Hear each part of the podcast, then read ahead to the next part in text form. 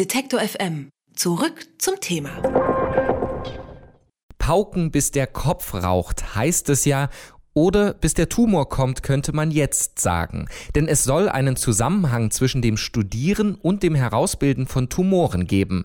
Das zumindest legt eine Studie nahe, die schwedische Forscher in dem Journal of Epidemiology and Community Health veröffentlicht haben.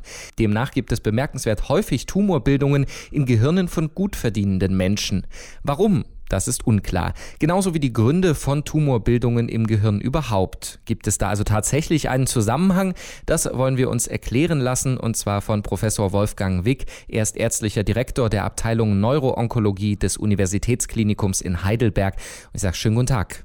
Ja, schönen guten Tag. Ja, wenn man diesen Artikel liest, äh, den ich gerade erwähnt habe, äh, kommt man wirklich zu dem Schluss, dass Studieren Gehirntumore ähm, herausbildet oder zumindest begünstigt. Ist das wirklich so einfach? Wir sind sicher gemeinsam der Meinung, dass das so einfach nicht sein kann. Wir wissen gemeinsam, dass es eine sehr seltene Erkrankung ist. Es gibt nur einige wenige tausend erkrankte Menschen in Deutschland pro Jahr. Das heißt, wir reden in Schweden über einige hundert, also sehr wahrscheinlich nicht mal tausend Menschen, die pro Jahr an einem Hirntumor erkranken. Und wir reden natürlich über ein multifaktorielles Geschehen. Wir wissen bei einigen Patienten, dass es einen familiären Hintergrund gibt, also eine genetische Belastung. Wir wissen, dass es Umweltfaktoren gibt, die wir noch nicht gut verstanden haben. Und wir wissen insbesondere, dass diese guten Registerdaten, die es aus Skandinavien gibt, Skandinavien ist ja im Gegensatz zu dem, was wir in Deutschland tun, sehr weit entwickelt mit der Frage, was darf aufgezeichnet werden an gesundheitsrelevanten Daten aus der Bevölkerung. Daher kommen diese Registerstudien auch ganz häufig aus Skandinavien. Man muss mit Vorsicht anmerken, dass diese Registerstudien natürlich ähm, im System selbst liegende Schwierigkeiten haben. Sie müssen sich vorstellen, dass natürlich Leute mit einer höheren Schulbildung, mit einem Studium, besser verdienende Leute mit einer höheren Wahrscheinlichkeit in einer schwierigen Situation bei Auffälligkeiten eine Konsultation aufsuchen dass möglicherweise Menschen mit einem niedrigeren Bildungsniveau, schlechterem Zugang zu Ressourcen mit einer geringeren Wahrscheinlichkeit so eine Therapie aufsuchen, eine Diagnose aufsuchen.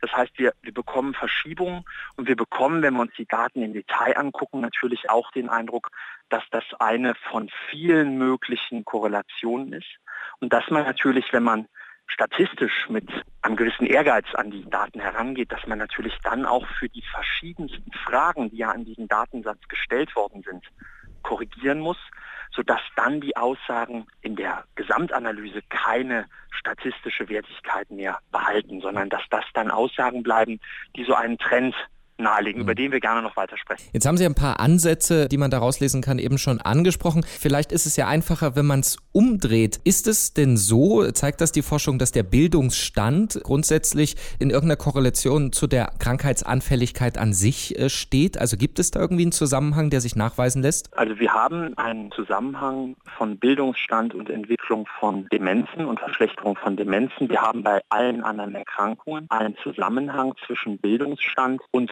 Vorbeugung und Vorsorge. Wir haben Diabetes, wir haben bei Gefäßerkrankungen, wir haben bei anderen Erkrankungen, die mit einem etwas unvernünftigen, zu guten Leben einhergehen.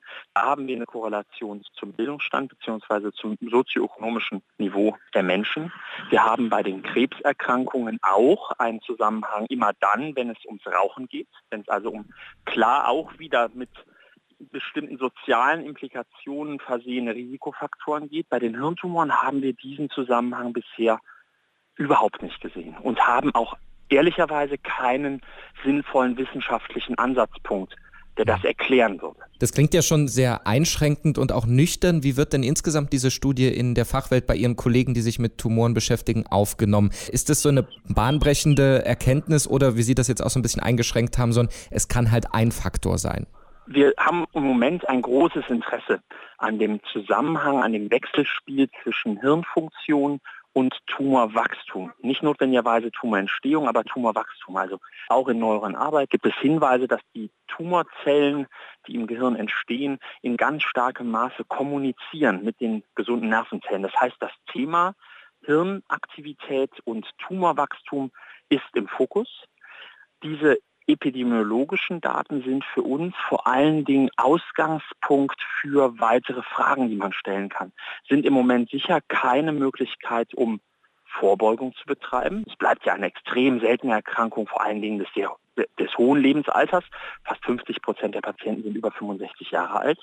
Und Daher ist das sicher keine bahnbrechende Arbeit, aber es ist ein interessanter Ansatzpunkt, der im Moment in die Gesamtszene hineinpasst. Ich würde aber sicher davor warnen, dass sich jetzt Menschen mit einem gefühlt guten Abschluss, mit einer gefühlt guten Lebenssituation, beruflichen Position ähm, verstärkt Sorgen darüber machen, dass sie einen Hirntumor entwickeln.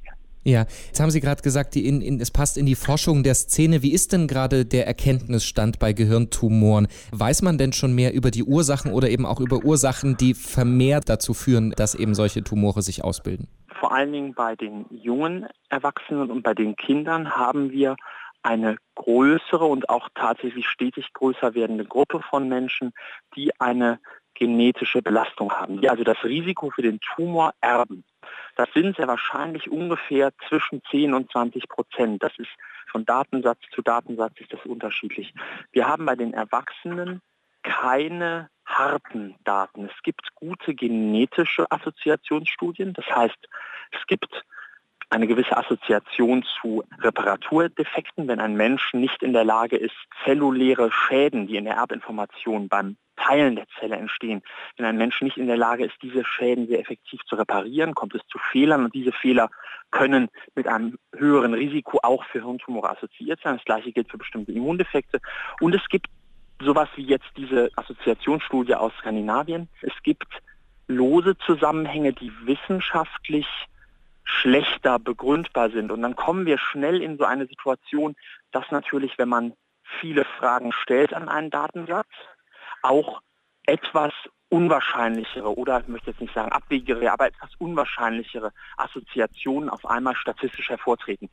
Wir halten das im Moment mehr oder weniger für ein statistisches Phänomen und glauben, dass das eingeordnet werden muss, so wie auch die anderen genetischen Assoziationsstudien. Also mit den übrigen Risikofaktoren, mit den übrigen genetischen Assoziationsstudien eingeordnet werden muss.